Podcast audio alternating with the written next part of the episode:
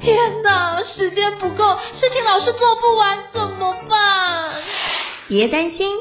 就让高校人生商学院每周陪你充充电，找到方法不抱怨。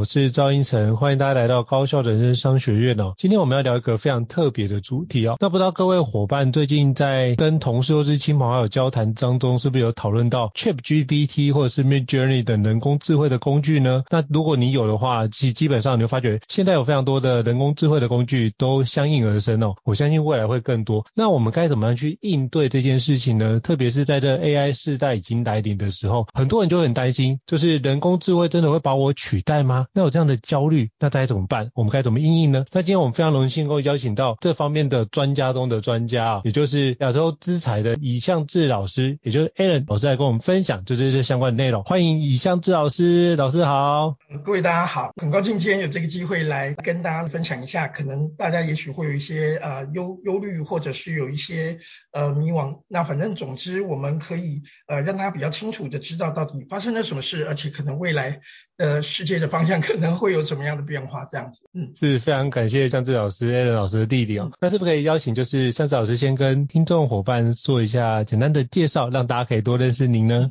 好，呃，基本上呢，我目前就是呃，从学校毕业到现在，我只做过一种一只做过一种职业，那就是数据科学家。那所以呃，今年是我在做数据科学第二十四年。对，那所以其实各位可能会觉得很意外，因为呃，台湾那么早以前就有很多的企业在做了吗？其实是的。那可是那个时候我们可能不是用 AI，可能是用一些统计或者是一些。呃，机器学习，那当然这一些的技术在这几年有了非常吓人的飞快式的成长。那呃，可能以前只能够我们透过一些预测模型来帮助一些企业来去可能预测客户想要购买些什么，或者是预测哪些客户是有高度风险这种层级的，我们讲所谓的判别式，也就是识别出。这是一个什么样的人，或这是他可能会买什么样的产品，这种是传统的模式。但是现在现在的一个 AI 开始啊，不管是 Midjourney 或者是呃 Stable Diffusion，或者是这一次最被受到注目的一个呃 ChatGPT，他们是所谓的生成式，嗯、也就是说他们开始进入到创作的的这样的一个阶段，所以它其实带来的影响跟过去其实是完全不一样的，嗯。是非常感谢老师，基本上都帮我们先做一下简单的一个说明哦。那是不是也邀请老师跟我们介绍一下，就是亚洲资产是一间什么样的公司，也可以让我们对于就是这个数据分析有更多的一个了解。其实我们在呃二零呃二零零二年，我们就我这边呢就在台湾开了亚洲资材这家公司。那它其实是台湾也是台湾第一家的大数据公司。对，那呃所以其实，在那个时候，我们其实就帮呃就是保险公司或者是目前呃像现在呃电信公司里的三大家都是我们的一些客户。那像可能像台湾大哥大，它的一些客客户的账务催收这一块。或者是中华电信的一些交叉销售、远传的客户流失，这些都是我们过去做的一些成绩，还包括很多银行啊等等的这些产业。那我们过去比较 focus 在人的行为上面的一些预测。对，那台湾可能比较呃盛行的像制造业，但是因为它的 know how 其实每一家都呃就各有不同，它其实很难重复使用。那所以其实对我们来讲，人的部分反而是比较比较单纯。可以要把这样的经验去做一再的复制，所以我们过去做人的行为的预测会比较多。那当然就是说，从以前早期的资料库的部分，一直慢慢进展到现在的就是啊预测模型，还有一直到 AI，那这个都在我们提供的服务范围之内。嗯，了解。所以如果各位。听众有兴趣可以欢迎，就是打亚洲资材，就是可以做更多的一个资讯了解啊。因为我去了解过，发觉哇，很多间客户都是台湾非常大间，甚至国际级的客户，所以大家可以好好去了解数据分析其实，可以做非常多的事情啊。那也想请教，就是 Alan 老师哦，那这么多的 AI 工具已经横空出世，我相信未来有更多。那可不可以邀请你跟我们分享一下您对 AI 的见解跟洞见？因为我也看了您发表很多的文章，因为我觉得都很佩服你的看见或洞见哦，是不是可以邀请你跟我们分享一下？呃，其实应该是这样说，大家可能在过去影视作品看的有点多，所以大家会过度的拟人化或者过度的担忧。嗯、那其实现在的所谓的 AI。它其实呃就只是一个我们透过一些数学的方法或者是一些演算法来让机器能够呃就是看起来有一些智能可以来帮我们去解决一些特定的任务。嗯、那所以它其实跟我们人类的智能其实还是相差非常多，所以大家是绝对不需要太过担忧。那呃我们现在看到的都只是在限定的任务上，只不过在这一次 ChatGPT 带来的一个让人很惊讶的东西，也就是说它的特定任务的范围变得非常广。对，只要是文字相关的，它都可以去做。那这是它在整个的建模的方法论上面有了一些大的改变，那造成的一个结果。那当然这一块也是呃让人非常的惊艳。那像呃很多的用呃就是目前可以用一句话就可以让它画出。图画的 Midjourney 或者是 Stable Diffusion 也是一样，他们在图像的这个部分做出来的效果也都让人非常赞叹。那用一句话来去生成事物，那这个东西其实就等于说，我不再需要有特殊的 UI，我也不会有学习的门槛，只要你是个人会写字，就可以去做出很多的专业的一个的一个结果。这个其实是带来呃很不一样的一个体验。对，嗯，是因为其实我就跟朋友在交流。过程中，他说：“哎、欸，我们现在好像活在一个或那个哈利波特的霍格华兹的世界里面，你只要讲一句咒语，大概就帮你生成你要的东西。”他说以前没有这种感受，但是从那个 AI 的工具问世以来，他发觉，哎、欸，这件事情是可以达得到的一个状态。没错，对，而且呃，学习门槛变得越来越低。对，那尤其是像 ChatGPT，它其实只需要呃，就是只需要去打字的方式，然后呢，告诉他你要什么，那几乎他都可以做到我们所想要的一些的一些结果。那呃，我觉得其实，在过去可能像 AlphaGo 的那个时候，引起大家的注意，其实更多的是给我们一些想象空间。那其实呢，AI 离我们的生活还是有点远，所以大家不会那么的有感。那个时候，当然大家也会开始会焦虑，会不会影响我们的工作？但事实上，谈论的层级比较多。但是呢，现在 ChatGPT 却很不一样，因为一百个人有一百种玩法，那每一个人都可以找到一个属于自己的一个呃模式来用它。那它其实就是一种几乎是零门槛的学习的工具。这也就为什么它可以在短短的两个月之内就可以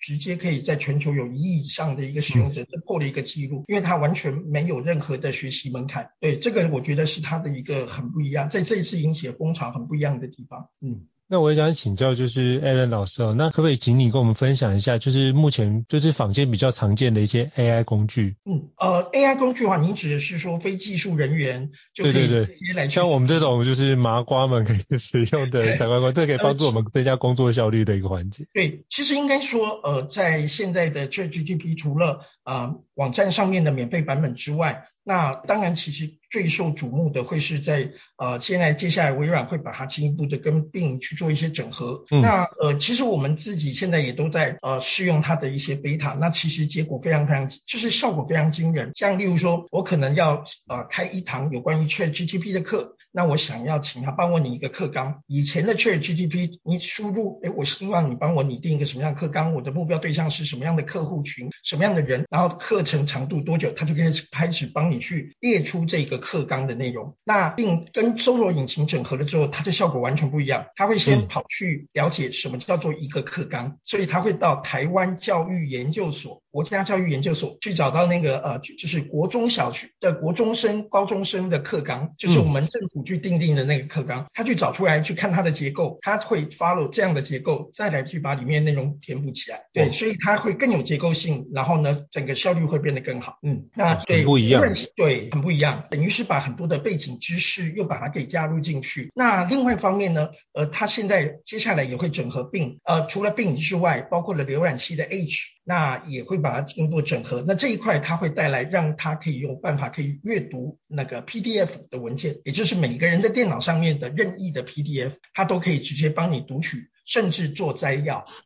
好，我们可能看了一篇论文是英文的，你就直接可以问他，请你帮我概述一下这篇做了什么，他就可以直接用中文的方式帮你总结这一篇文章，把它的重点摘要列出来给你。对，这个其实是在整合了浏览器之后的更强大的部分。那甚至于它在浏览器的这个版本还可以帮你用各种语气，你帮你写 email。好，那进一步的微软后续会整合作业系统，可能会整合 Office。那我觉得这一块是一个影响会比较大的部分。至于图像的话，可能大家都已经有听说过 Midjourney 或者是 Stable Diffusion。那其实 Stable Diffusion 因为它是 Open Source，所以它的其实在整个的一个业界上面，大家有越来越多的新的玩法。那像最近有一个新的东西叫做 ControlNet，它把我们过去的机器视觉里面的骨架侦测这样的东西呢概念放进去，它可以确保动作姿态全部可以很精细、很精准的一个一个对齐，用这样的方式去生成。更精细的去控制我们要的东西，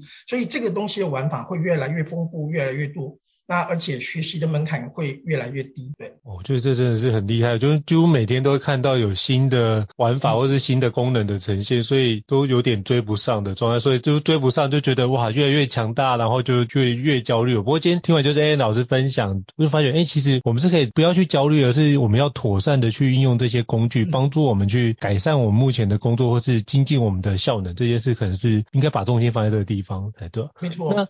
那也要请教就是 Alan 老师，因为您您的我在你的文章里面有提到，就是像最近的 ChatGPT 啊，有一个训练模型叫做多模态域的一个训练模型，是不是可以邀请你跟我们分享一下？对对，因为这个对于我们这种非产业界的人士，或是非人工智慧或是数据分析的一个门外汉，我们要怎么去看待或者去了解这样的一个模型呢？呃，其实应该这样说，我们不用谈太复杂的一些科技或者是技术性的名词，那我们简单的从效果来看，那我们现在看到的。ChatGPT 最让人呃最最跟过去最不一样的地方，就是几乎我什么样的任务从来没有，他他可能以前根本不可能自己去学过，我只要交代他，他就立刻可以做出来。哦，这个其实是所谓的我们呃专业术语叫 zero shot，就是就是不需要去学，他就自己就会。那为什么要做到这样的效果？就是您刚刚讲的这个多模态的这一个部分。呃，所谓的多模态指的是数据，它可能用。各种的形式出现，那可能用视觉，可能是影像、图片、影片，或者是呢文字，可能是就是我们看到的这些语言文字。听觉可能听到的是你的声音，那人当然有五感啊，那机器可能没那么多感，可能目前来讲就是视觉、听觉、文字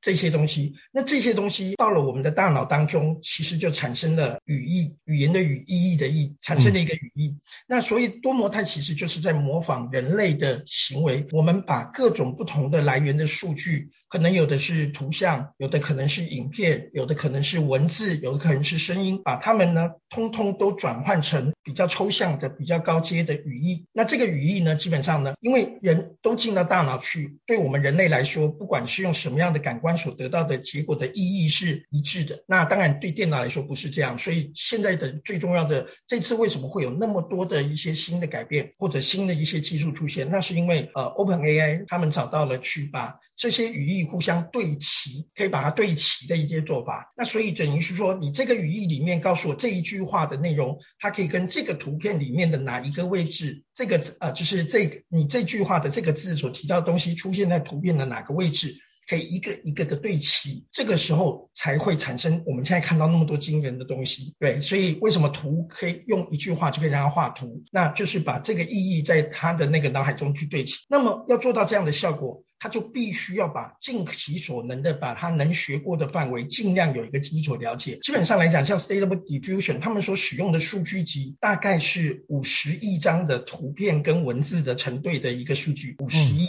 对，那非常非常惊人。对，那呃就是呃至于 ChatGPT 目前还不知道他们到底用了多少的数据，但是可想而知，微软手头上有几乎所有全世界公开文件应该都有了吧？对，那又有一个有钱的爸爸，有无限制的提供算力。那你就可以想象这个东西，它可以透过预先的学习，然后来去取得一个呃，就是比较丰富的知识。而这件事情其实他所训练的方法，其实就一个简单的任务，叫做预测下一个字，其实就是这样。嗯、对对对，他所以他把任何的任务都变成了预测下一个字，那他就可以无师自通，就可以从基于过去学到的东西，就可以不用事先教，他就可以完成我们交代的任务。所以他其实可以透过整合 Bing 的环节，因为 Bing 搜寻关键字，我们也会空一格。然后去找后面的关键字，把它做个连击嘛。那其实它其实把那连击之后，再把那个依照时间序列把优先顺序排起来，其实它就完成了我们所期待的内容。所以刚刚 Alan 老师指的是他会预测是后面那一段。诶，其实应该是说。我们人现在会用关键字，会留空格来去做搜寻。其实我们是被谷歌养成的习惯。对，因为我们人最自然的方法不是这样。我最自然方法应该是给他一句话，请他依照这句话的意义来给我我要的东西。只是因为过去的电脑太笨，嗯、所以我们只好退而求其次，变成一堆的关键字。这是我们人类去妥协后的结果。因为机器太笨，我们妥协了。但这不是一个最理想的情况。所以其实 ChatGPT 等于回归到我们人最自然的一种方式。我们不用再去想那个关键字，我们其实只要把我想要什么东西很明确的表达出来，其实就够了。对，所以其实作业方法会有点不太一样，所以这就是为什么谷歌那么的紧张。嗯，因为他们根本是不同维度的东西。对，他可能不是为了要来打谷歌用的，但是它光是一个它的。效应就可能可以直接在，就是可以让谷歌过去以来，它其实本质上就是一个广告公司，它的所依存的所有的排，呃，就是透过了那个竞价排名等等的方式，这些东西都可能因为这种汇总，把知识直接帮我们做汇总，而不是只告诉我来源，对不对？以前它是根据来源的先后顺序来收钱，现在连来源都不用给列出来了，那这个东西它过去商业模式在一夕之间就整个就可能会泡沫掉。这就是为什么它的股价会跌那么凶，对。了解哇，真是冲击很大。接下来我想请教就是 Alan 老师，就是因为这件事情，你看连 ChatGPT 出来就对谷歌冲击这么大，更倘若是比如说我们在职场工作的相关人士或者是中小企业，那我也想请教您哦，就是那 ChatGPT 或是这样的一个 AI 工具的到来，那到底对我们有什么样的冲击？因为我知道包含像那个英国的那个知名的跨国律师事务所，就是 Allen Overy，他已经开始导入了，就是呃把 AI 的 AI 的聊天机器人导进来，并且开始。做相关的草拟文件的方式，那我相信这样的一个方式可能会越来越多。想跟你请教一下，就是我们会面临到什么样的冲击呢？呃，其实第一个，呃，我先要呃让大家稍微理解是，是因为很多的讯息，很多的讯息在不停的创造它的各种传奇啊，例如说他考了我法学院、商学院又医学院，但是我必须要让大家了解的时候，它其实呃适用的范围其实是有一定的限制的。那第一个就是说，它要用文字来完成交付的东西，它才能做，对不对？这是它的第一个基本要件。那第二个呢，它要能够容错。所谓的容错，指的是你如果问他一些要有精确答案的问题，其实你通常不会得到太好的结果。为什么？因为呃，你就想象 ChatGPT 它其实是把全世界的文件用死背的方式把它给印记下来的。它其实所谓的预测下一个字，它其实等于就把它全部都背到脑海当中。所以当它产生它的答案的时候，就像我们人在背书的时候，我以为我背对了，但其实没有。所以其实我可能讲出来是错的答案。还有另外一种情况是，我知道我没有背对，但是我读你可能不知道 答案，所以呢，我就开始胡言乱语，对不对？那 ChatGPT 的情况反而是它的建，它的文字生成能力太过强大，他自己都分不出来，他到底是背对了还是没背对。所以，如果你要的是要有精细答案的东西，很抱歉，ChatGPT 不适合拿来做这样的事。那个时候，其实查搜索引擎可能会比较适合。所以要能容错，而且它的一个特色是，它每一次同一个问题，不同的生成，每一次按一。生成它的得到结果不会一样，对，因为它有随机数，生成要保障保障多元性，所以它里面有随机数，每一次的东西都不会一样。所以如果你不能够容忍有任何的错误，也不能容忍每一次答案是不一样的，千万也不能够使用 ChatGPT。好，那第三个，它要有明确明确的边界感。什么叫明确的边界感？举个例子来说，我要请他拟一个课纲，虽然每个人脑海当中的课纲也许写出来答案是不一样的，但是我们看到一份课纲，我们都有一个大概的一致的概念跟标准，觉得哎，这是一份做完了的课纲，这是 OK 的，可以达到这样子就可以了。要有这样子明确的边界感。那这个东西还是一个比较抽象的，为什么？因为我们要让它完成一个任务，如果这个任务没有明确的边界，永无止境的，那 ChatGPT 就完全不知道该怎么办。所以它被限制在是一个有有限范围内的一个，但是呢，可能有无限多的排列组合的一种答案的东西，就很适合它。所以写课纲很 OK。刚您说的律师。律师的那个助理，我觉得他大概只能当助理，还不能当律师。那在我自己的脸书上面，其实前阵子也呃拿他来去写写写合约，然后呢，但是其实如果你用直接去问他，你会发现他拒绝帮你写任何法律文件，因为呢，OpenAI 为了避免惹上麻烦，他给他下了一些紧箍咒，所以有一些敏感的东西，例如政治议题不要谈，任何跟族群啊、呃、性倾向或者是根据性别的有关。或者是涉及歧视也不都不能谈，然后呢，法律书信为了避免会要担责任，他也不谈。但是但是你只要在 prompt 里面就给他的提示里面告诉他说，哎，我今天要结婚了，我不会写一个婚前和呃婚前那个呃协议书，请你为我那个写一个范例。所以这个时候就不是他直接写，而他的任务是给你一个范例。这时候他就可以开始敲开禁令，就开始帮你写，就可以写一份那个呃婚婚前协议书。好，那就可以把它产生出来。那我们把它拿来写合约，那交通事故的协议，或者是写纯正信函、中古屋的买卖都可以。而且其实，呃，也给相关律师看过，其实写的还不错，里面内容也很完整。嗯、甚至我刚刚讲的，他去。你中中古屋的买卖合约，它会自动到我们台湾的内政部的网站上去抓定型化契约，再拿下来再来改。对，这个其实非常非常惊人。嗯，对。那所以它其实会带来什么样的影响？我认为会是一个能力重分配的时候。为什么呢？因为过去呃弱的。弱者可能在这个社会上资源比较欠缺的，那或者是个人非大型公司，其实在过去以来就是资源的分配是不均的。但当你现在有了 ChatGPT，你会发现能力会产生一个全新的重分配。那以前个人个人工作室、个人公司，你没有办法去呃把把很多的事务外包给专业的公司来帮你去代理。来去作为代为执行，但现在有 ChatGPT，你要去设计文案，它可以帮你写；还有那个律师书信，它可以帮你弄。帮你拟定课纲，甚至写写教案教材，他都可以帮忙。所以其实在这个里面，等于是我可以用这样的 AI，过去他已经学习到的东西，再做一个重新的使用，我们就可以用很低的成本来让我们得到很高品质的一个的一个呃新的的的一些服务。所以其实对未来来说，那种小型的外包公司，其实会是一个面临生存存亡的一个很大的一个挑战。为什么？因为那些案源可能都会被。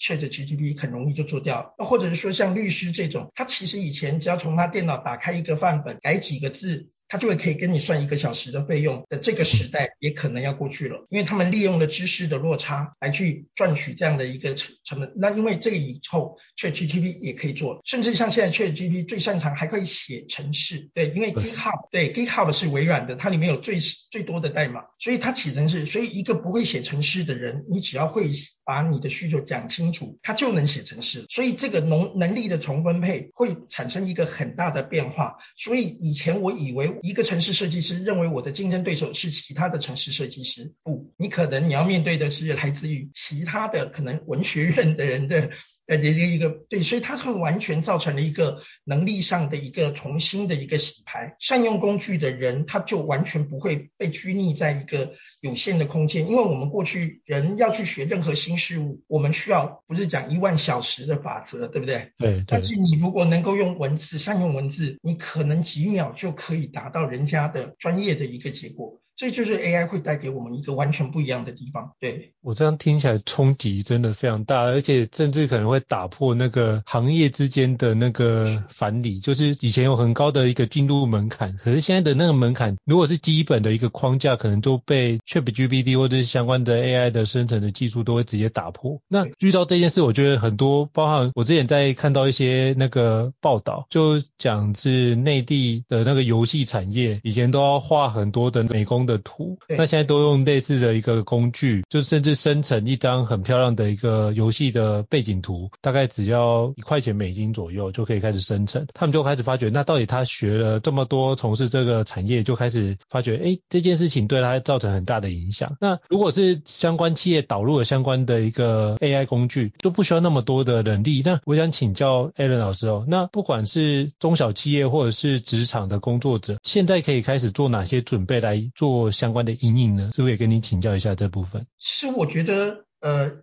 一直以来我们呃很多人会担忧 AI 会不会抢了我们的工作，其实这个讨论一直都有。嗯、那呃，我我一直觉得是这样的，就是说到目前为止，我没有觉得 AI 可以去替代任何人类的任何一个职业。好，那。呃，其实从以前那个 AlphaGo 的那个时代，大家哎，你看讲自动驾驶讲那么久了，有任何一个司机因此而失业吗？还是没有嘛？对，那那个无无人零售有哪一个店员因此而失业吗？也没有嘛。那我要替代掉一个人，其实没有那么简单。好，那呃。你知道我们现在每个人的大脑里面拥有的大概是现在最强的超级计算机的二十四万台的规模，你你可以相信吗？因为真的，我们现在大脑的计算量是现在目前世界上最强的超级电脑二十四万倍。嗯，你可以想象，我们大脑不需要那么庞大的电力，不需要那么多的冷却水，我们就可以去，因为我们拥有这个星球上最强大的一个智能，就是我们自己。那职业这件事情是一个很复杂的任一堆任务的集合体。目前 AI 都只能针对单点单点的任务来去解决它，呃，它擅长的是什么？它擅长是能够有大量数据的东西。那我们现在看到它好像能够做出一些很创，其实你会发现它其实做的东西一点都没有创新。因为我刚说它可以帮我写律师书信、但法律书信，那那一定是有人写过的东西，他去学了，他就可以做得很好。我请他帮我拟定一个课纲，那就是因为他看了很多的课纲，所以他可以拟定出来。所以，对于一个完全从来这世界上没有人做过、没有人写过的东西，他就没有办法。那这个其实这是我们人类特有的价值，因为人类能够创造出这个世界上没人看过、没人用过、没人想过的事物，创新这件事情仍然还是人类才有的价值。然后，另外一方面，ChatGPT 目前刚刚说要有明确的边界感，什么东西叫做没有明确的边界感？举例来说，幽默感。对，幽默这件事情是没有边界的，那你很难划清楚一个界限，这一块叫好笑，那一块叫不好笑。所以呢，我们试过在网，我们试过用 ChatGPT 请他写出笑话，每一则都难笑到了极点。对，对，非常糟糕，非常难笑，所以他不懂得人类的幽默感。然后另外一点，他无法感知人类的情绪。虽然他可以去做一些简单的字面上的情感分析，啊，他可以做情感分析，但不要忘记了，我们学的是这个星球上最难的语言的最难的版本，叫繁体中文，对不对？嗯。那那我们上次呃，在我那边有举过一个例子，之前。我担任那个悠游卡的那个他们的智能客服的顾问，我们在选厂商的时候，这种考试有一题我们要考，就是要检检测出来这个客户的情绪。那那句话叫做“真是好棒棒”，你们家都没有活人了吗？好，要问他这个是一个。什么样的情绪？所有的厂商都说是正面赞美。我把同样东西拿给 ChatGPT，他告诉我说，真是好棒棒，代表的是正赞美。你们家没有活人了吗？表示我的表现跟活人一样的好，所以没有活人。对，所以你会发现他不能够理解人类的感情那个感受。那除此之外，嗯、人只能信任人，对不对？人只能让人来负责任。嗯、例如医疗纠纷。你只能找医生负责任，你不可能找 AI 来负责任。嗯，那你不然你要怎么办？拔它插头吗？不行嘛。所以只有人能负责，人能信任，人能感受到人的情感，人能够知道人想要什么，人喜欢什么。我认为未来会有更多的东西会把它 focus 在这一块。对，那所以有一些行业，它里面如果是大量的重复性、低创造力的 paperwork，那他的这东西，我觉得他可以从大量的从他以前觉得很烦、觉得很累、不想做又不得不做的事情里面被释放出来。嗯，他释放出来的基本上应该是要往更更有价值、更 unique 的方向走。就像刚刚讲的，学绘画的人，那这时候你可能要去考虑绘画这件事情，你学的再好，老实说，AI 可以很快的把你替代。但是如果你要不能被他替代，你就要能够创造出独一无二的风格，没有人看过的画风，没有人看过的东西。但老实说，这个要达到的门槛会变得比以往要更高，因为 AI 已经能够做到水准以上的东西了。你要超过它，那当然，我觉得那一定要有相对的热忱跟天分的人才有办法可以做到那样子一个水准。所以基本上，我觉得呃，在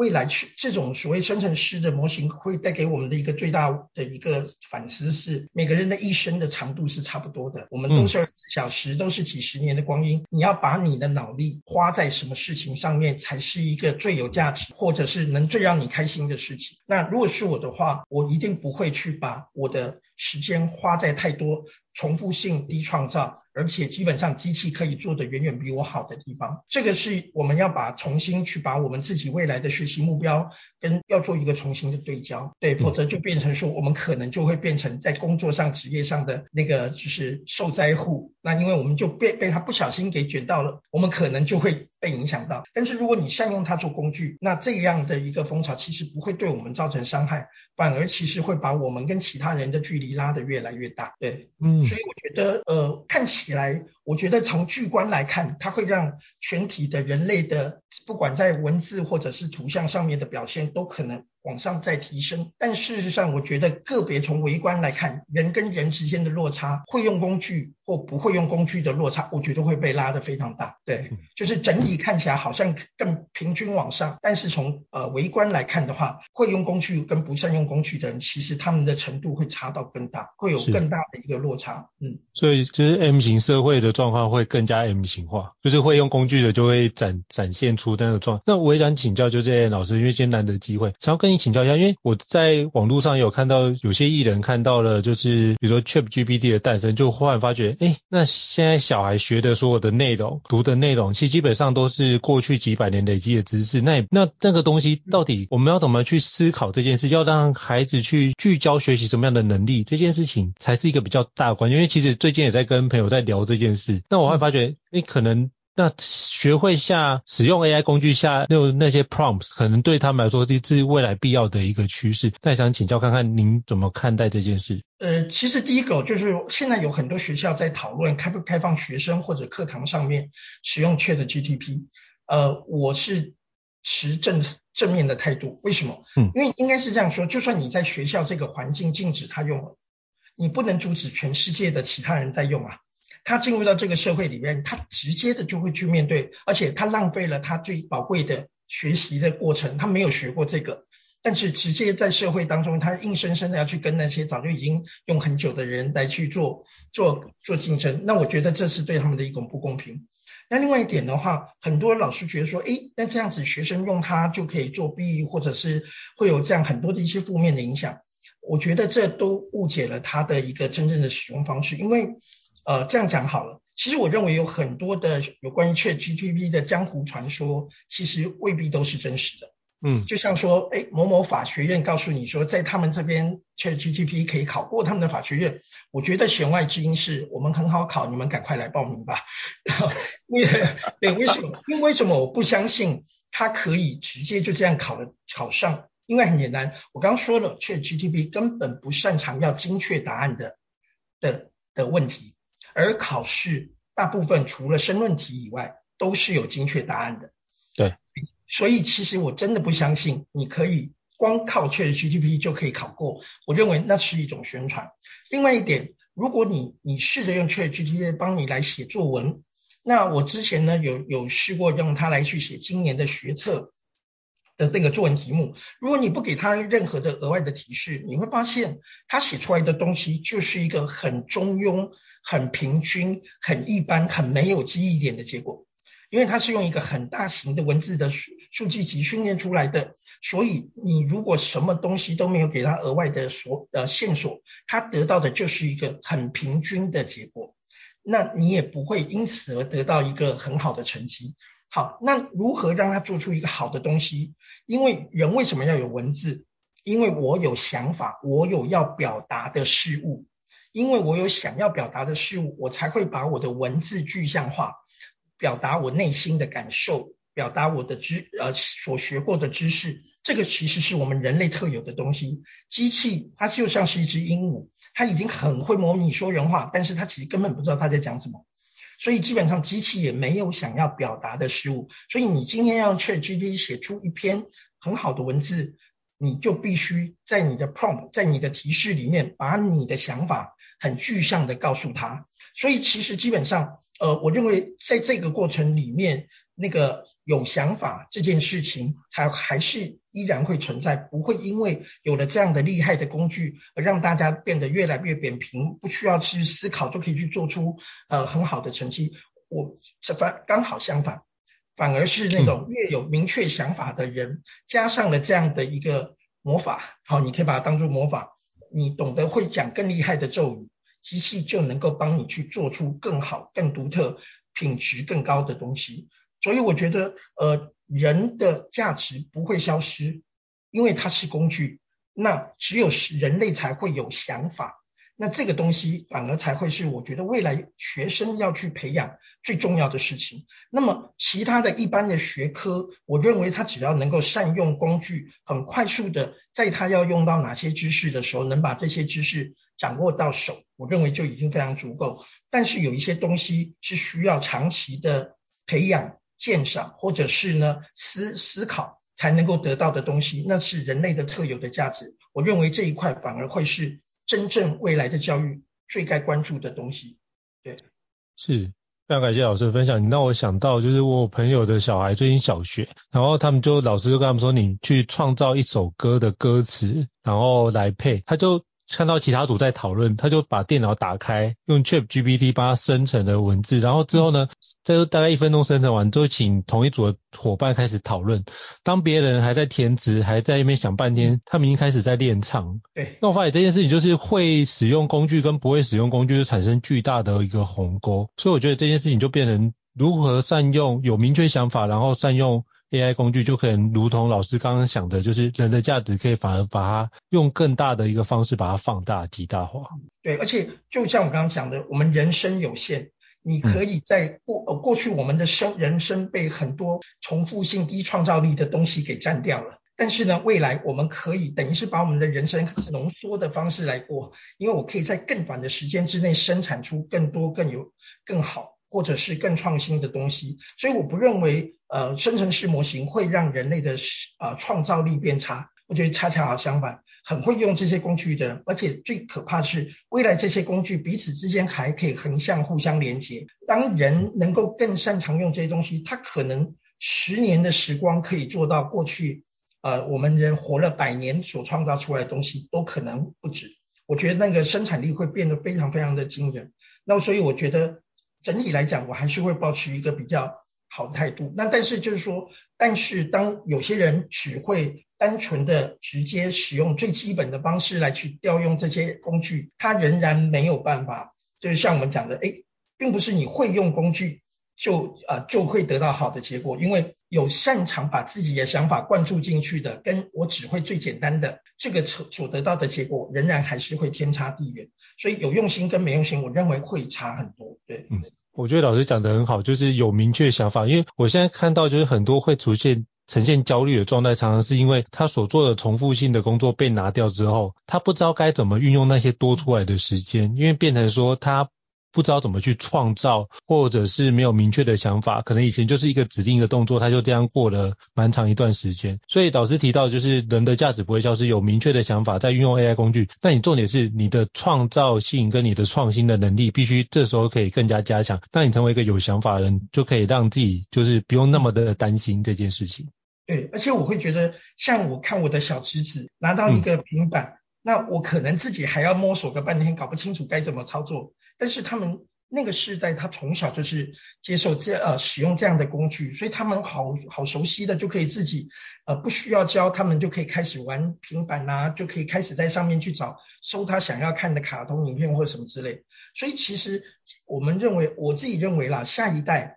他可能就一开始就出生在一个充满 AI 的工具的一个时代。那他们可能从小如果就开始去做熟悉，我认为他们的创造力跟他们所能够带来人类文明的一个进程，绝对会超过我们的过去的同样时间能创造出来的结果。对，我我是乐观以待。嗯，是那。所以也想请教 Alan 老师，那你觉得在未来 AI 技术还会在哪些层面上会有更多的应用呢？呃，其实现在我们现在 AI 呢，你可以看到就是说，我们现在从过去可能会是在机器视觉、自然语言这一些呢，我们日常生活可以就有点像是模拟人类的五感，眼睛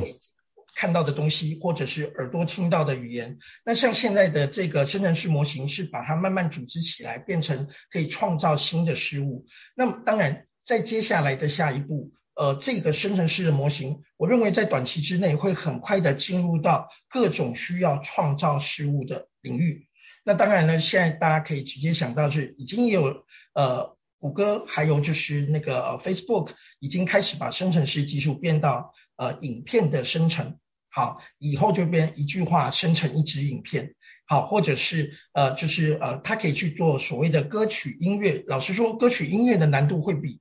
会比我们看到的视觉跟文字更更困难，因为它的抽象程度更高。好，那除此之外，还有一些大家可能很难想象的一些领域，例如说晶片的设计，例如说对，例如说化学的分子的合成。谁说创造只能够创造文字的堆叠得到的结果？它可以去创造一种新的药物分子或者新的蛋白质，这个目前也都已经有人做。所以，呃，这一类的生成式的技术会在很多大家想不到的领域去，呃，就是开开那个开出很多很惊人的果实。以前那个制药行业要找新药，可能像是一场赌博，他可能要去研究个几十来年，去做过很多很多的研究，那才能够 try and error 得到一个可以拿来作为药物的一个。的一个的一个化学化学品，但是未来有了生成式模型，它可以利用相关方式，也许就一句话，你需要什么样的症，解决什么样的症状，什么样的问题，这个东西就可以产生对应的药物跟分子。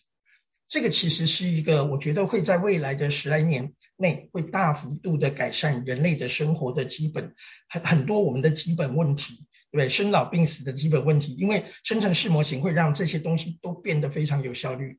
那至于说会不会朝向我们大家最害怕的所谓的通用型的人工智慧，老实说，我个人对这件事情并不会抱太大的太大的期待。好，嗯，所谓的不会抱太大期待，两件事情，第一个技术上做不做得到，第二个有没有必要要这么做。好，那我们要知道就是说，任何新技术的发展没有资本方的支持是不可能成功的。他们这一次可以做出这些东西，是因为微软来去做。好，那你想想看，你做了一个通用型的人工智能，有了自己的思考模式，那你会想说，我好不容易让机器来帮我来做这么多事情，现在它有自己的意识，有自己的想法，它还不一定会受我控制。那请问有必要去做出这样的技术吗？资本方应该也不会想要答应做这样的事吧？那么如果今天做出这样东西，让大家都失业了。那资本方的钱要如何回收呢？我认为这个其实就不是一个科学的问题。我认为从呃整个新技术的那个资本方的那个角度来看，我认为根本不可能允许那个通用型的人工智能这件事情会出现。对，因为我觉得那是违反到他们的投资者的利益，所以我觉得没有必要。呃，技术上也很难做到。那毕竟不是所有的人都可以像钢铁人一样，不小心就自己做出了一个有人工智慧的东西，没有这么简单。对，但其实全世界科学家都可能没有办法。所以我觉得没有必要，技术上也真的很难做到。那个就留到影视作品里面再来去讨论，其实就够了。对，我觉得反而会觉得说，以现在的这样的技术，呃，应用在更多的生成这件事情，它其实会。打破我们过去很多的一些的一些规律。那呃，当然呃，还有另外一个问题是，大家人类最需要解决的就是能源的问题。嗯、那、呃、现在那个 DeepMind 它也已经将 AI 的这些东西放到了核融合的控制里面，创下了最新的记录。那也就是说，当人类的能源这件事情连 AI 都能帮我们忙解决了这个问题，那人类的文明铁定就会有一个更飞快、更不受限制的一个进步。哦、非常感谢，就是 Alan 老师跟我们分享这么多，也让我开阔了视野。那我觉得 Alan 老师真的是对于很多的事情有非常独到的见解，而且就是非常广泛的阅读。那我相信知道最近你有要开一门课，对不对？是不是邀请您跟我们分享一下这门课的相关资讯？哦，我们就是因为上周我们帮商周讲了那个 ChatGPT，那因为呃我去年帮他们讲就是 AI 的一些应用的时候，其实我们那个时候我就预言，就是那个最快失业的应该会是那些拍平面照的模特儿。对，我一年前就是跟他们就讲了，哎，这个东西，结果这个时候真的好像快要成真了。对，对，现在大家用和生成要多漂亮就有多漂亮，而且通通不用。跟你收费，对不对？对，对那所以基本上，Diffusion 对对对，所以去年那个时候，哎，那我们创下了一个他们的那个讲师满意度的记录。那我们今年，哎，我又因为 ChatGPT，那又打破了这个的记录，因为很多人关注，所以呃，他们就临时决定要开一个呃我们的协作课，也就是说要真的拿来用。那我们的概念是以商务人士。也就是在我们的工作职场的环境当中，知识工作，我们认为是一个知识工作者每天工作的时候可能会要用到的一些场景。那我们这是一个三个小时的课程，那呃就是在这三小时里面，会带大家直接用 ChatGPT 实际的去完成很多我们日常生活的知识工作。例如，我可能要把，举个例子来讲，像我前几天就有一个非常有感的，就是我之前录课都会用逐字稿的软体语音识别。把它逐哎变成逐字稿，再把它念字幕。但是每次看那逐字稿，我都觉得惨不忍睹。就是我发现原来我讲话的赘字超级多，对，然后还有就是台湾人讲话很喜欢嗯啊哦，对，会有很多的语气词。更可怕的是，它很多的词根本就是那个识别的牛头不对马嘴，丢到 ChatGPT 里面重新改写，它都可以把它变得很通顺流畅，没有错字，赘字都拿掉。像这样子的，以前我可要用人工校正，叫那个用人工的方式来做修改，诶，可能用一 c h a t g p 你可能只要几分钟就可以把过去你要花很多时间的这种烦闷、很无聊又不得不做的事情轻松结束掉。所以其实这就是我们这个课，我会把几个很重要的场景来去呃教大家怎么来用这样的方式来去提升我们的生产力。那如果大家有兴趣，可以自己再到商周的那个网站上面去，就可以再看到相关的报名的一些方法。嗯。好，非常感谢，就是 A 老师跟我们分享，因为其实我已经报名了，我自己就也要跟您做学习，然后如何让自己的工作效能更加提升。因为就像你讲的，我自己也会用，比如说 Notion AI 去把这个逐字稿重新整理，一分钟之内就帮我生成基本可以用的文字，我再去做相关的一个 modify 其实就可以了。所以其实如何让这件事能够大幅度让我们的效能能够增加，我觉得这件事情是一个很好的机会，大家可以好好去了解。那在三月八号，就是礼拜三的晚上。七点钟开始会有三个小时的时间哦，那到时候我会把这个相关的资讯也提供在这节 podcast 的资讯栏位里面，就提供给大家。那如果各位伙伴觉得我们高校人生商学院觉得不错的话，也欢迎在我们相关的一个平台上面给我们五星按赞哦，你的支持对我们来说是一个很大的鼓励。那如果还想要听相关的主题，也欢迎留言让我们知道，那我们就可以再安排世界级的专家也跟各位伙伴分享。那今天非常荣幸能够邀请到就是 Alan 老师来跟我们分享您对于 AI 的一个相关的一个见解与洞见哦。我也收获非常多，那期待下次有机会再跟您做更多的请教。感谢您，谢谢，下次见，拜拜。高校人生商学院，掌握人生选择权。